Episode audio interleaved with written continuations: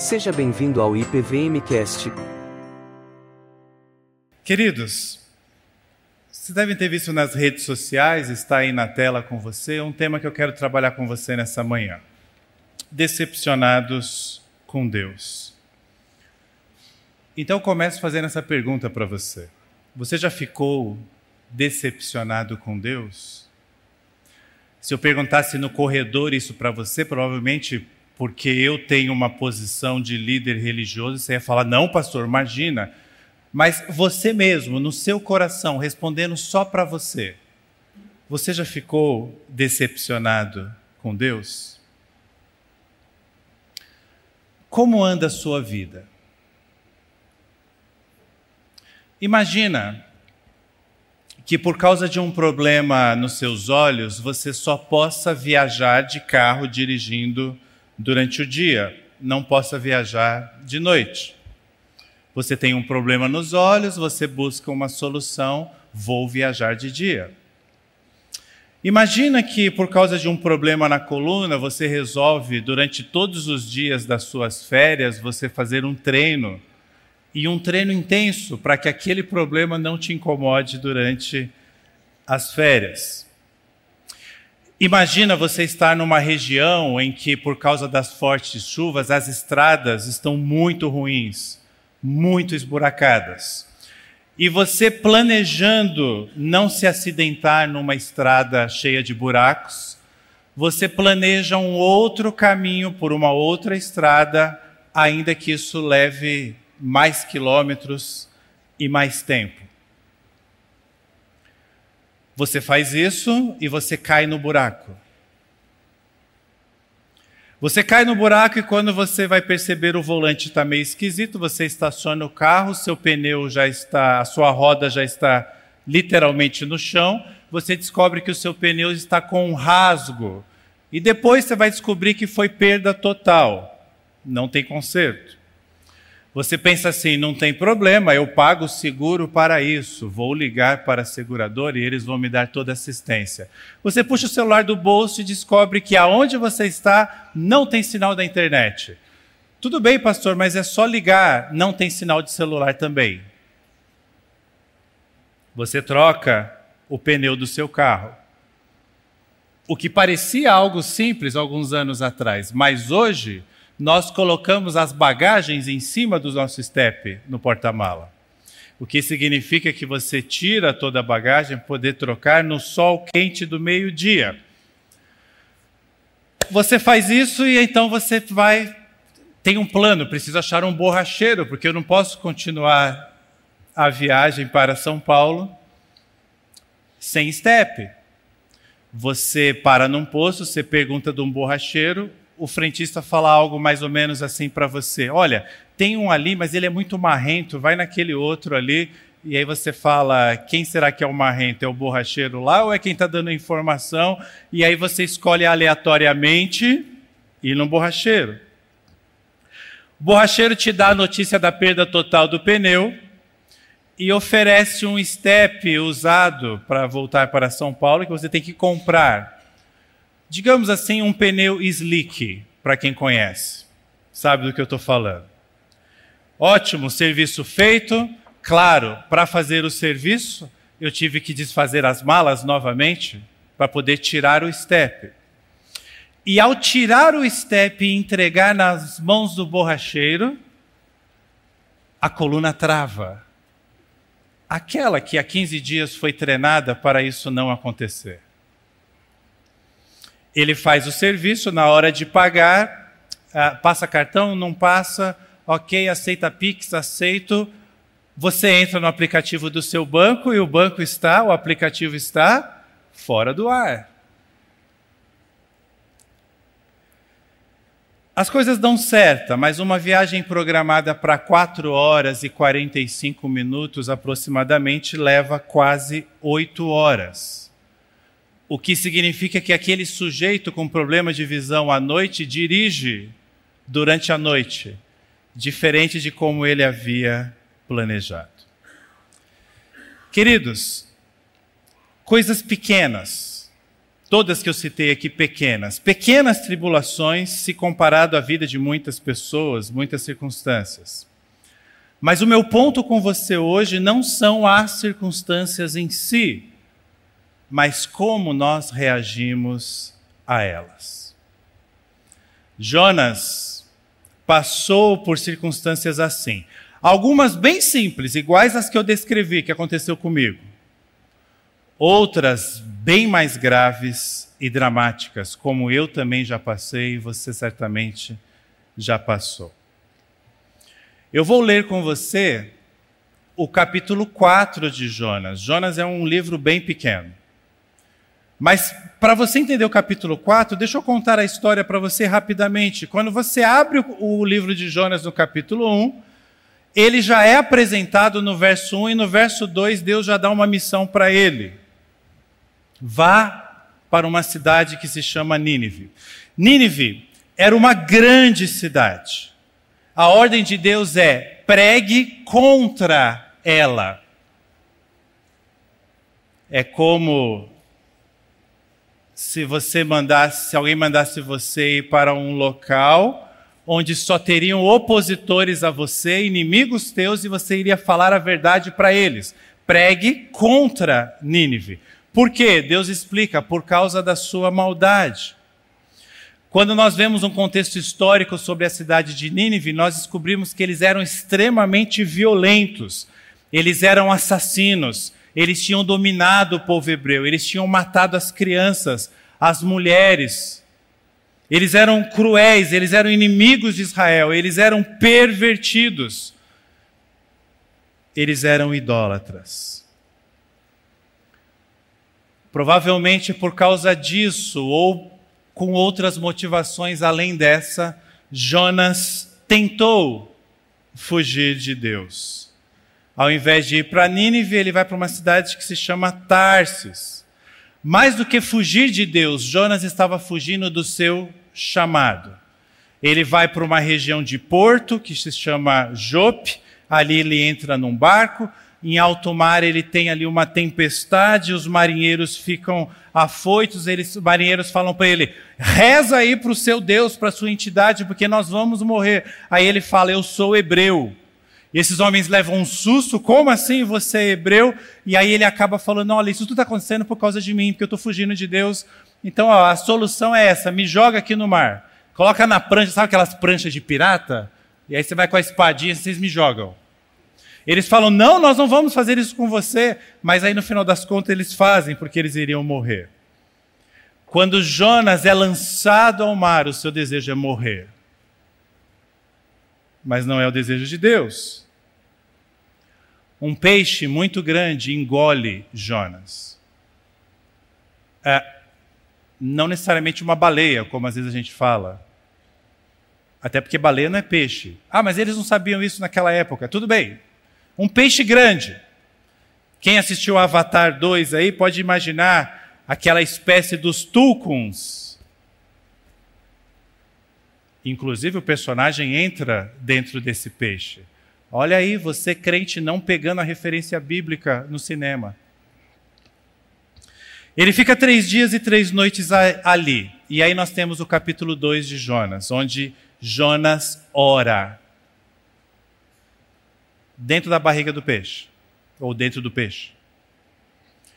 Uma das orações mais lindas de todas as escrituras de Gênesis a Apocalipse. Nós descobrimos que Jonas conhecia as escrituras pela sua oração. Nós sabíamos, nós descobrimos que Jonas tinha uma teologia saudável por meio da sua oração. Jonas literalmente rasga, abre o seu coração diante de Deus ele entra num momento de intimidade com Deus. Foi necessário Deus colocar Jonas dentro de um grande peixe para ele se abrir e ter intimidade com o seu Senhor. O que será necessário Deus fazer comigo e com você para nós termos intimidade com Ele? Mas o meu ponto aqui não é esse. Deus responde à oração de Jonas, mas nem sempre quando Deus responde às nossas orações, Ele faz do jeito que nós imaginamos o melhor. a solução de Deus, desculpe a expressão, foi fazer com que o peixe vomitasse Jonas na praia. E é isso que acontece. Nós chegamos no capítulo 3. Jonas, agora Deus o salvou, ele orou, ele se reconectou com Deus, ele está ali na praia e deve pensar assim: e agora, o que, que eu faço? Deus responde: faz o que eu te mandei. Não mudou nada. Vá para Nínive. Dessa vez ele vai. A cidade é grande, ele leva três dias percorrendo a cidade. E ele está anunciando na cidade para todos: vocês serão destruídos. O Senhor Deus me mandou aqui avisar que por causa da sua maldade, por causa dos seus pecados, vocês serão destruídos. Aqui a gente pode imaginar um misto de medo ao falar aquilo para aquele, para aquela nação, estando lá, em loco, mas um misto também de satisfação. Deus vai acabar com vocês, como vocês acabaram com o nosso povo. Mas, para surpresa de Jonas, eles creram. É, é, esse o texto bíblico, é essa frase bíblica. Eles creram na mensagem. Eles definem um jejum. Essa notícia chega ao rei, o rei coloca um pano de saco, o rei senta nas cinzas, símbolos de arrependimento, de contrição, de reconciliação. E aí o rei fala: "Vamos, vamos, deixe, vamos deixar os nossos maus caminhos". E ele diz: "Talvez nós não sejamos destruídos". Sabe o que acontece no final do capítulo 3? Deus os perdoa e não os destrói. E aí, nós chegamos no capítulo 4 que eu vou ler para você.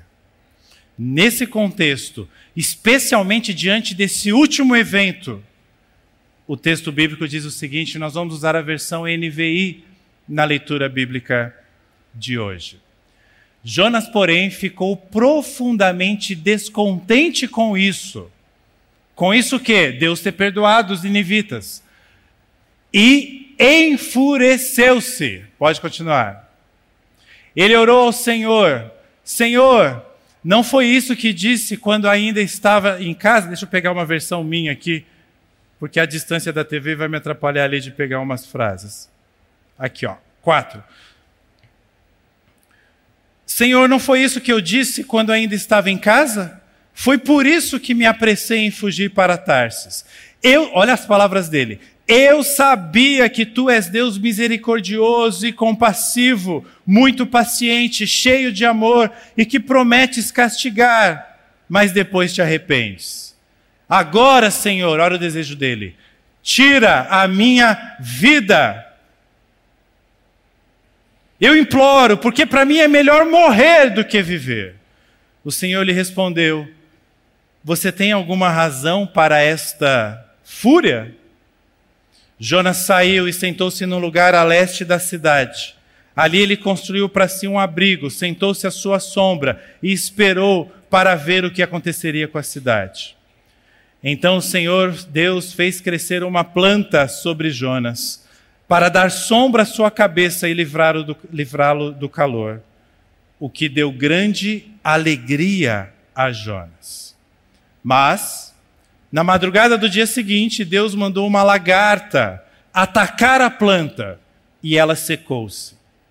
Ao nascer do sol, Deus trouxe um vento oriental muito quente e o sol bateu na cabeça de Jonas, ao ponto dele quase desmaiar.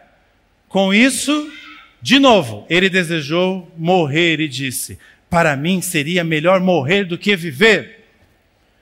Mas Deus disse a Jonas: Você tem alguma razão para estar tão furioso por causa da planta?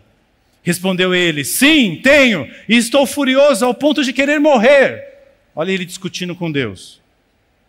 Mas o Senhor lhe disse: Você tem pena dessa planta, embora não a tenha podado, nem a tenha feito crescer? Ela nasceu numa noite e numa noite morreu.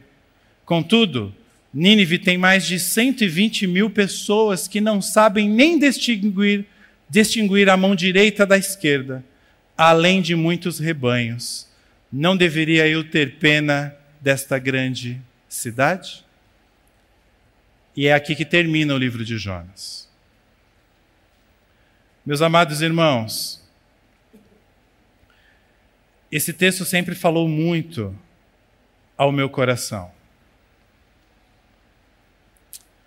E aqui eu falo num aspecto de homem limitado, pequeno, pecador. Não de líder espiritual, pastor ou alguém que está num nível acima do seu. Longe disso. Quando nós chegamos no capítulo 4 de Jonas, a gente descobre que Jonas, apesar de uma reconciliação com Deus, apesar de estar em alguns caminhos retos agora, ele continua perdido. Mais do que isso, ele continua infeliz, ele está triste. Isso é tão sério que ele deseja até mesmo morrer. Sabe por que, que a vida de Jonas nos prende? Há algo fascinante na vida de Jonas. Nós nos identificamos com ele. Nossas vidas também parecem assim. A minha vida, a vida de Jonas, a sua vida, seja com fé ou sem fé, isso é tipo do ser humano. E olha, pode voltar para o verso primeiro. O texto diz que ele ficou profundamente descontente e ele enfureceu-se. Qual o motivo? Nós já sabemos, está lá no verso anterior, do capítulo 3. Deus havia perdoado os cruéis, os assassinos, os pecadores dos ninivitas. E Jonas sempre achou que sabia o que era melhor para a sua própria vida.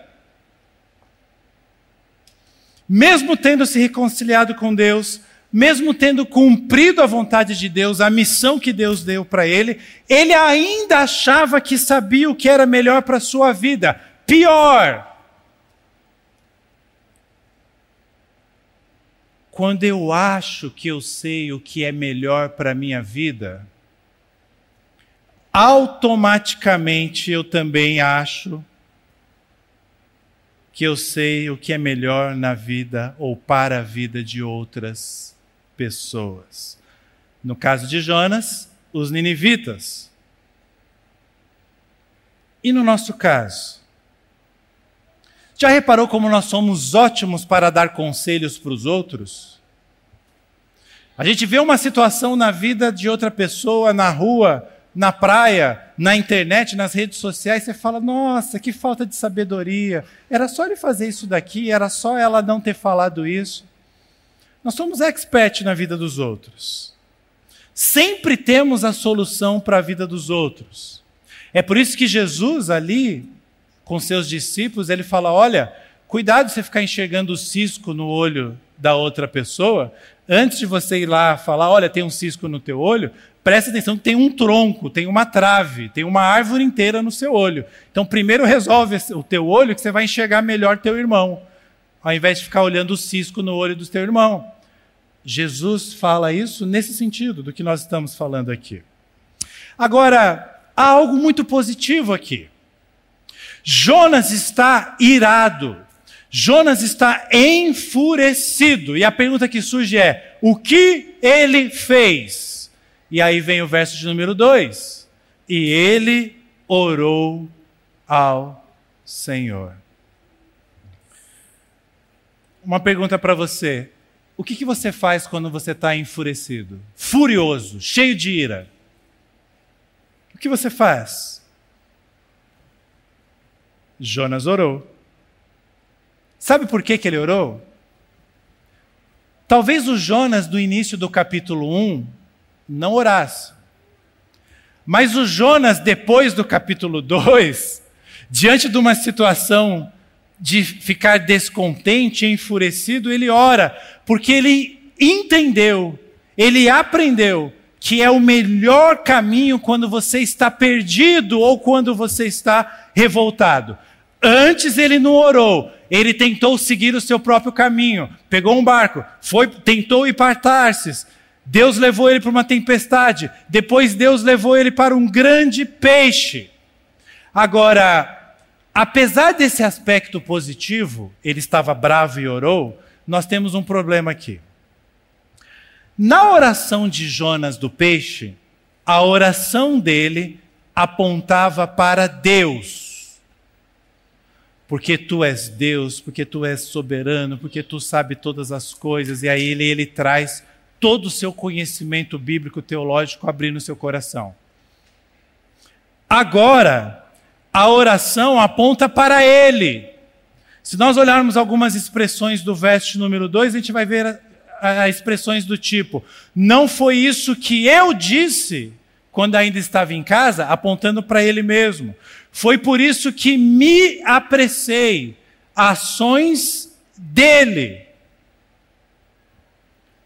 Nossa, pastor, mas e agora? Porque esses, essas, esses personagens históricos, bíblicos, não são exemplo para nós, mas o senhor está mostrando uma falha de Jonas, aí ele se acertou com Deus, aí ele falha de novo. O que, que Deus está querendo me falar para com isso tudo?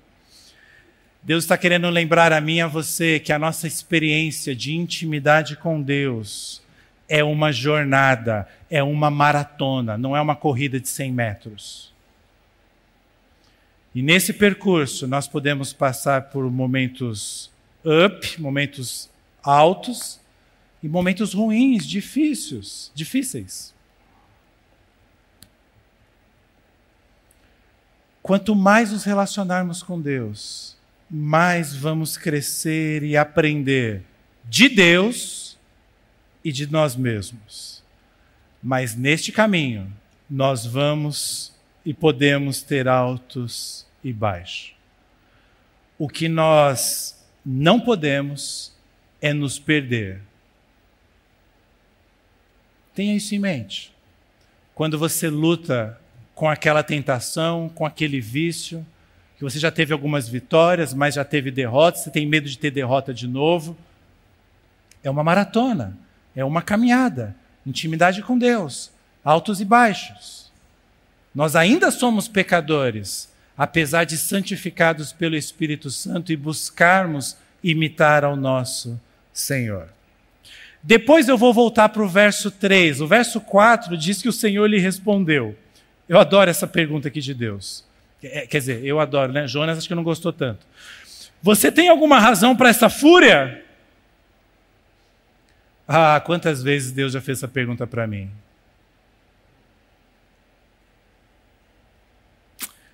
O curioso é que nós não temos a resposta que Jonas deu. Jonas responde a segunda pergunta de Deus mais para frente, mas essa primeira ele não responde. Mas a gente sabe a resposta. Jonas sabia a resposta. Qual era a razão da fúria de Jonas? Deus havia perdoado. Mas caminhe comigo aqui nessa reflexão. Será que foi só isso mesmo? Ah, ele perdoou os ninivitas. No fundo, no fundo, Jonas estava enfurecido, porque ele estava decepcionado com Deus, porque Deus não agiu da maneira que ele esperava. Eu quero que você tire o foco de Jonas e pense na sua vida, eu vou pensar na minha. A fúria de Jonas é porque Deus não agiu da forma que eu, que ele esperava que Deus agisse. Jonas queria que Deus fosse vingativo, fosse punidor, mas Deus foi misericordioso, Deus foi perdoador, Deus foi gracioso. A razão da fúria de Jonas é porque Deus não agiu como ele esperava que agisse. Poxa, Deus, As coisas não aconteceram do jeito que eu esperava. O programa que eu tinha na minha mente do meu dia, da minha viagem, do meu trabalho, da minha família, das minhas férias, não aconteceu. Eu escrevi a minha agenda, eu planejei. O Senhor vem e muda tudo. Era para acabar com esses ninivitas. Primeiro eu não queria ir. Aí o Senhor me, me engoliu lá no peixe. Mandou eu ir. Aí eu vim animado porque o Senhor ia estraçalhar esses pervertidos. E o Senhor os perdoa?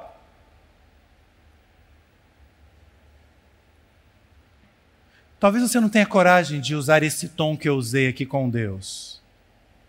Mas no nosso coração, muitas vezes, pensamentos semelhantes a esse nos vêm quando somos frustrados por Deus.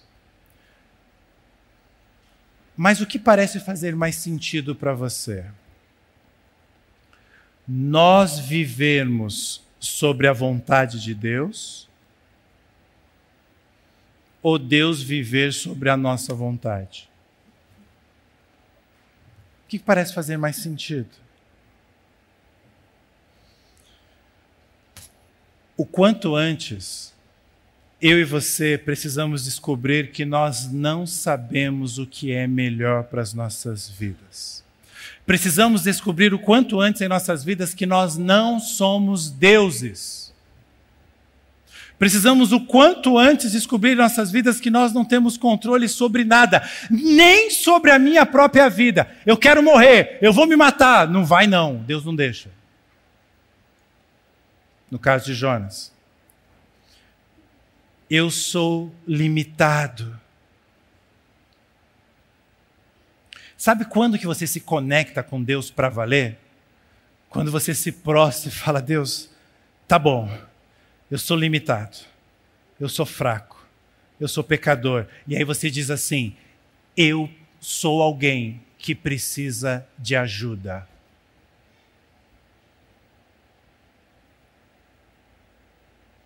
Eu preciso conhecer Deus, preciso conhecer Deus. Mas é muito curioso em todo o livro de Jonas e no trecho que nós lemos que Jonas demonstra ter uma teologia saudável, uma teologia bíblica, mas ainda assim não é suficiente no seu momento de, de ira, porque não foi um erro teológico que fez Jonas ficar enfurecido, foi uma pobreza espiritual. Olha a teologia dele no verso 2 eu sabia que tu és Deus misericordioso, compassivo, muito paciente, cheio de amor, que promete castigar, mas depois te arrependes. Ele tinha frequentado todas as classes de EBD, lido os melhores livros reformados. Mas Jonas se mostrou preso à religiosidade. Ele ainda não tinha uma intimidade plena com Deus. Ele tinha tido uma experiência maravilhosa no mar mas ele continuava preso como num aquário, não entendendo a graça de Deus. Tem uma imagem famosa que circula pela internet sobre isso, vai mostrar aí o aquário com o peixinho, simbolizando o que é a religiosidade. Olha lá. A religiosidade é o aquário que nos prende e nos separa do oceano da graça quando nós somos extremamente religiosos, no sentido negativo da palavra religiosa, porque é possível ter um sentido positivo também, mas aqui eu estou usando o sentido negativo da religião como Jesus criticava os religiosos, nesse sentido, ah, ela nos impede de desfrutar da liberdade do Evangelho, da graça. E aí a gente vive nesse nesse mundo que, presta atenção nisso, nós sempre teremos a tendência de sermos religiosos. Sempre. Não você falar assim, verdade, pastor, a partir de hoje eu não serei mais religioso. Você vai ser, o que nós temos é que aprender a dominá-la. Falar, nossa, peraí, eu estou fazendo uma oração, mas eu não estou conectado com Deus. Eu estou lendo a Bíblia aqui nesse plano anual, mas eu estou pensando na economia do país. Eu estou indo na igreja, mas eu estou acessando rede social enquanto eu estou na igreja, porque eu estou desconectado daquele momento. É aí que você tem que acender o sinal de alerta. Eu estou perdendo o mar da graça de Deus, preso num aquário. Não havia nada de errado no conhecimento de Deus que Jonas tinha. Havia algo de errado no seu coração. Por isso que no verso 3 ele fala: Agora, Senhor, tira a minha vida, eu imploro, porque para mim é melhor morrer do que viver. Preste atenção numa coisa e guarde isso, embora pareça óbvio dizer. Nós fazemos péssimas escolhas nos momentos em que estamos irados. Está bravo com alguma coisa? Vai para o cantinho da disciplina. Não fala com a esposa, não fala com o marido. O máximo que você pode fazer é: olha, meu irmão, olha, meu amor, eu não estou bem. Daqui a pouco a gente conversa. Cuidado com o que você fala e com o que você faz quando você está irado. Normalmente são nos momentos de fúria que nós tomamos decisões que depois nós nos arrependemos. E eu quero destacar para você, sem entrar em detalhes nesse assunto, que desejar a morte, que Jonas deseja duas vezes ali nesse texto, não é um ato de coragem. Muitas pessoas consideram né, pessoas suicidas pessoas corajosas. Nossa, a pessoa teve a coragem de tirar a sua própria vida. Nada disso. Desejar a morte é um ato de covardia. Significa você pôr fim em tudo. Sabe por quê? Porque viver é muito mais difícil. Envolve esforço, envolve frustrações, envolve você descobrir que nem tudo ao seu redor vai funcionar do jeito que você espera, muito menos Deus. Tem que ser corajoso para viver, especialmente nos tempos que nós vivemos, especialmente sendo discípulo fiel do nosso Senhor Jesus Cristo. Desejar a morte é declarar a incapacidade, a incompetência de você lidar com a vida. E quando isso acontece, sabe o que nós fazemos? Quando nós nos sentimos assim, e eu não estou dizendo que é errado se sentir assim, Jonas se sentiu assim, e nós vemos Deus trabalhando com ele. Quando isso acontece, nós costumamos fugir nos afastar de Deus. E é aí que a coisa desanda, dá tudo errado. Está aí o livro de Jonas para provar isso. Olha que curioso. Quando nós estamos mal, nós fugimos de Deus. Jonas foge no capítulo 1. Nós achamos que nós estamos sozinhos. Jonas falou: agora eu estou sozinho aqui, capítulo 2, na barriga desse peixe. E nós achamos que Deus não concorda com os nossos planos. Ah, está dando tudo errado porque Deus está me reprovando em tudo. E é exatamente o que está acontecendo com Jonas aqui no capítulo 4. Eu prefiro morrer do que ter que concordar com os planos de Deus. Eu quero a minha vontade. Gente, quando nós somos crianças, pré-adolescentes e até alguns adolescentes, é normal nós pensarmos assim. A gente acha que o mundo gira ao nosso redor. O problema é quando a gente já vai crescendo em idade e espera-se em maturidade, em sabedoria e continuamos agindo assim. Aí que Deus faz? Nós já lemos, eu vou só citar. Nos versos 5, 6, 7 e 8, Deus mostra que Ele é o Deus soberano, que é Ele que controla todas as coisas. Jonas vai lá ficar no. Como é que chama aqueles pontos de, de visualizar uma cidade? Mirante. Deus vai, Jonas vai lá no mirante, vai, vou ficar olhando aqui, ver o que Deus vai fazer. Vem um sol quente, ele se senta ali num abrigo.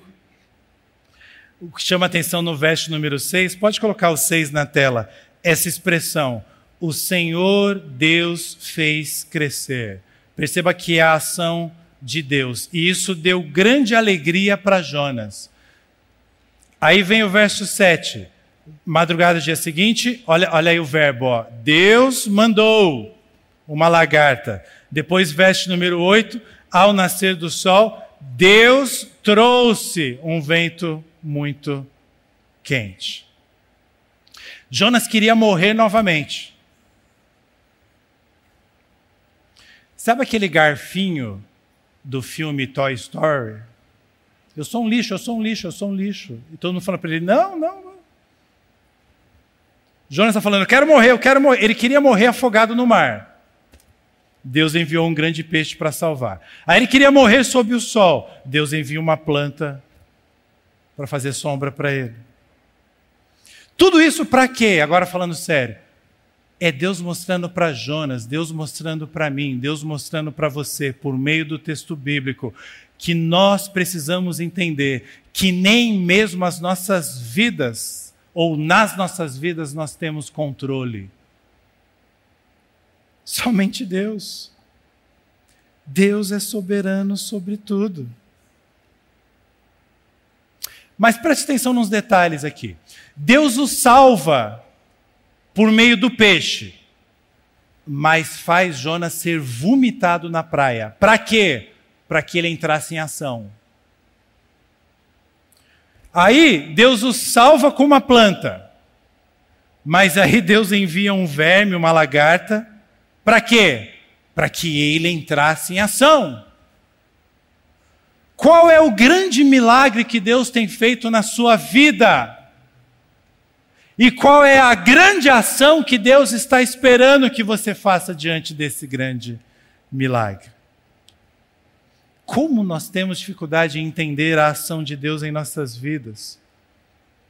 O que, que Deus quer nos ensinar com essa planta? que Ele, Deus, é imprevisível. O nosso Deus é um Deus imprevisível. Pastor, mas isso é ruim. Não, porque nós podemos confiar. Nós não podemos controlar. Nós podemos confiar. Confiar no quê? Que Ele cuida de nós. Mesmo quando nós não entendemos o que está acontecendo ao nosso redor. Ou pior, quando nós não concordamos. Ah, eu não concordo com essa eleição. Ah, eu não concordo com esse caminho da economia. Ah, eu não concordo com esse caminho da educação. Ah, eu não concordo com os países da América Latina. Ah, eu não concordo com esse foco que se dá em esportes, em futebol. Ah, eu não concordo. Ok. Deus tem os seus propósitos e nós podemos confiar. Eugene Peterson escreve um livro que já, já você, não, você só acha em sebo a tradução dele para o português, mas o título do livro em inglês é algo como As, Sob a Sombra da Planta Imprevisível, falando sobre essa passagem. Nós precisamos entender que nós vivemos sobre a sombra da planta imprevisível. Qual é o nosso problema? Nós não gostamos de viver em meio a incertezas. Mas Deus nos chama para viver. Deus está falando, Marcelo, é o seguinte: você vai viver em meio a incertezas, tá bom? Eu não vou te revelar tudo, eu não vou contar tudo o que vai acontecer. Você vai fazer um outro caminho, mas você vai cair no buraco, sim, e vai dar PT no seu pneu, e vai travar sua coluna. Mas, ó, confia. Eu te amo. Eu sei o que é melhor para a sua vida. Você vai pegar aquela grave enfermidade, você vai passar meses por esse tratamento difícil. Você não vai entender o porquê, mas confia. Eu te amo. A pergunta que nós temos que fazer para nós mesmos é: nós conseguimos viver assim?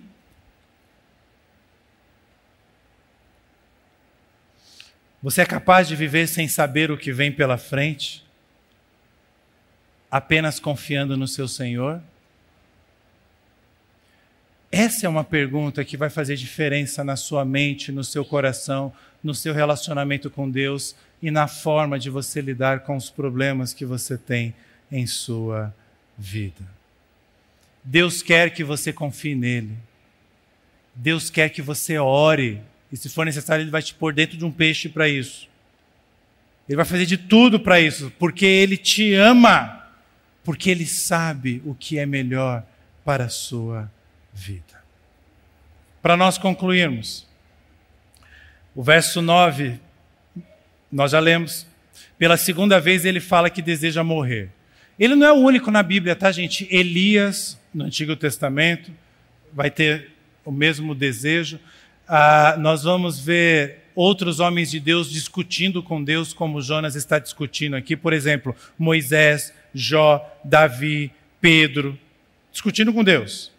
E a pergunta é: por que, que nós discutimos com Deus? Aí tem dois aspectos: um é positivo, outro é negativo. O aspecto positivo, quando você discute com Deus, é que se você chegou a esse ponto, é porque você tem intimidade com Ele. Legal.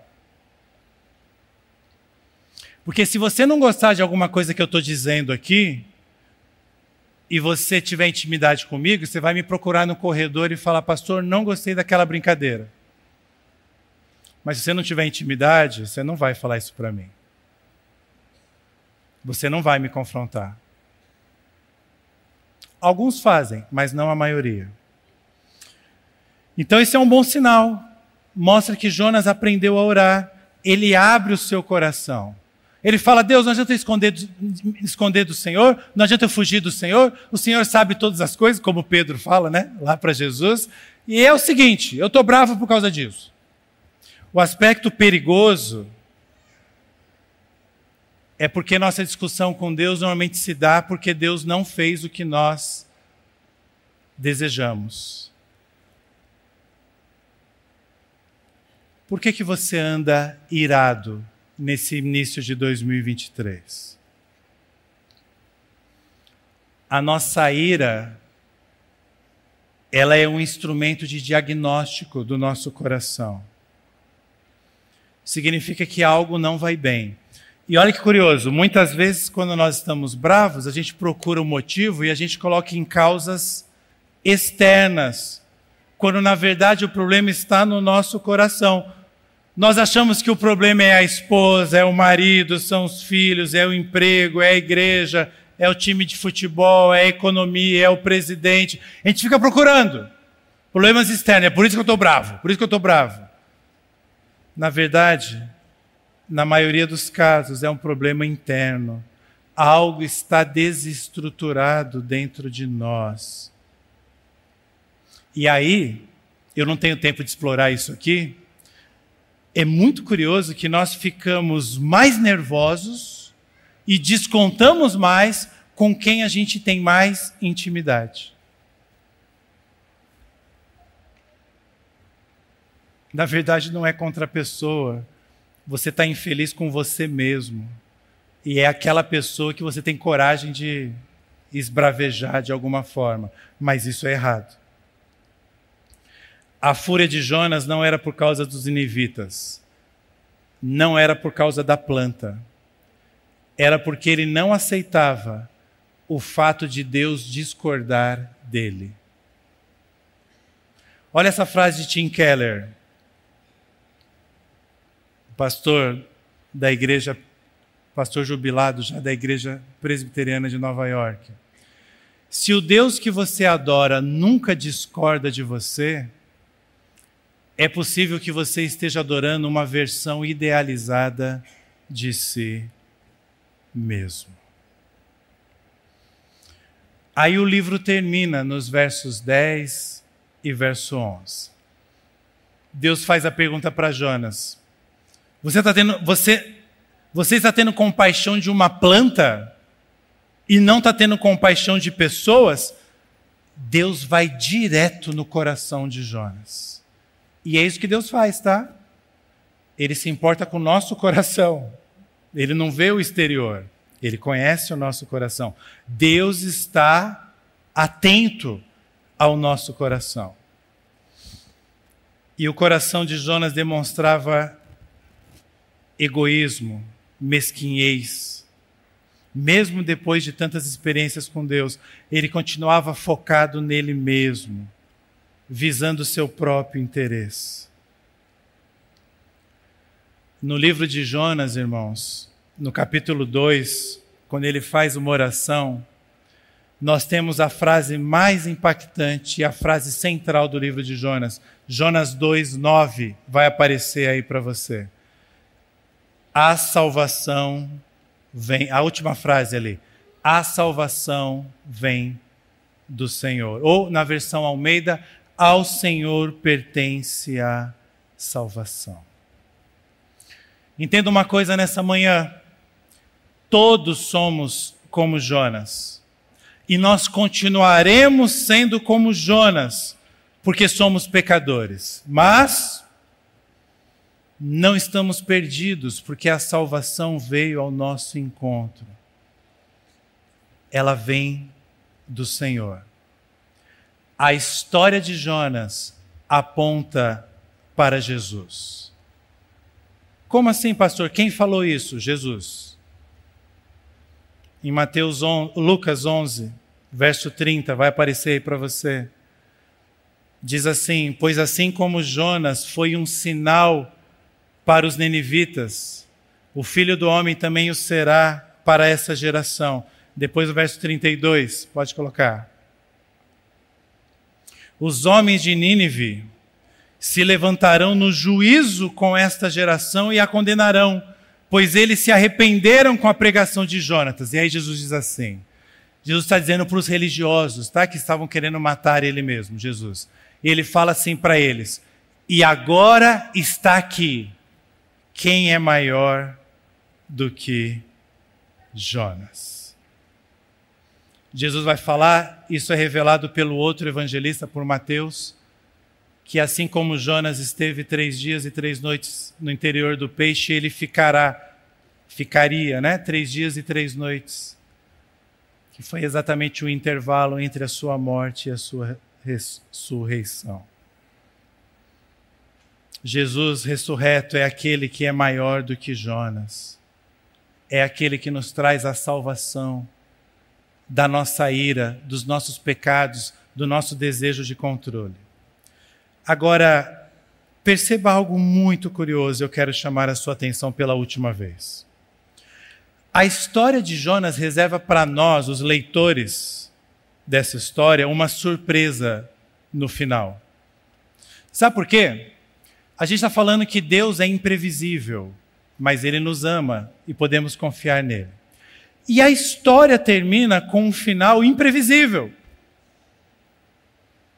O autor, de forma assim genial, ele nos insere na história de Jonas. Por quê? A cena está inacabada. Jonas está discutindo com Deus debaixo da planta seca. Deus está repreendendo Jonas com uma pergunta. Há uma tensão entre Jonas e Deus e uma tensão até para nós leitores. Meu Deus, como que ele falou isso para Deus? E Deus ainda respondeu. Se eu fosse Deus, eu não tinha nem respondido, eu tinha fulminado ele. Mas Deus respondeu e, e a gente está tenso. É aquele momento assim que terminou o episódio, não dá para esperar o próximo dia. Você tem que dar play no episódio seguinte. Só que não tem episódio seguinte. A história acaba. Aí você fala: não, não é possível, minha Bíblia está errada. Deve ter capítulo 5 de Jonas. Não, não é possível. Aí você liga para o pastor. Aí você fala: não, aí você vai, você vai procurar na internet. A resposta não vem. A pergunta fica no ar. E, meus amados irmãos, não é uma falha do autor que escreveu o livro de Jonas. Ele omitiu a resposta de Jonas para dar espaço à sua, à minha resposta individual. Qual a minha resposta a Deus diante de tudo que eu vivi junto com Jonas? Nós não gostamos de coisas imprevisíveis. Nós não gostamos de incerteza. Nós vamos passar a vida inteira evitando essa imprevisibilidade de Deus? Deus está perguntando isso para mim e para você. A conclusão da minha viagem de volta das férias foi de que eu não caí em nenhum outro buraco. Aquele step comprado lá não foi nem utilizado, ficou no porta-malas. Eu viajei de noite, viajei, mas a minha visão foi suficiente para dar segurança, para não tomarmos susto algum. A minha coluna travou, travou, mas não o suficiente para atrapalhar a viagem ou para atrapalhar o meu trabalho no retorno das férias aqui na igreja. Nenhuma bagagem foi perdida. Nem a Cherry, nossa border collie, que estava junto também. Veio, chegou todo mundo sã e salvo em casa.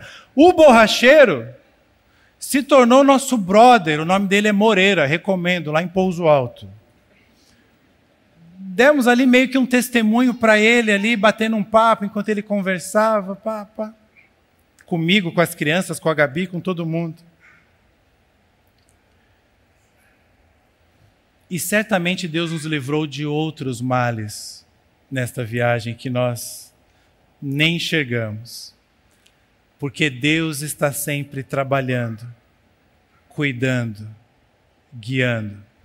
No final das contas, foi tudo uma aventura. E eu, a Gabi, o Ben, o Dan, temos histórias para contar. De como situações desconfortáveis vêm nas nossas vidas, mas como Deus nos supre. Histórias boas, apesar de tensas, como as de Jonas, como as suas histórias também. Deus não é como a gente. Você está disposto a servir um Deus imprevisível? Ele entra na nossa história. Ele torna as nossas tribulações em aventuras ele torna a nossa fúria em oração. Ele torna a nossa obrigação em prazer. Ele torna o nosso pranto, a nossa tristeza em alegria.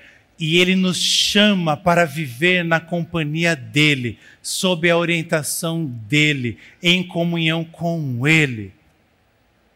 Por isso ele livrou Jonas. Para isso ele livrou os ninivitas. E para isso ele enviou Jesus por mim e por você.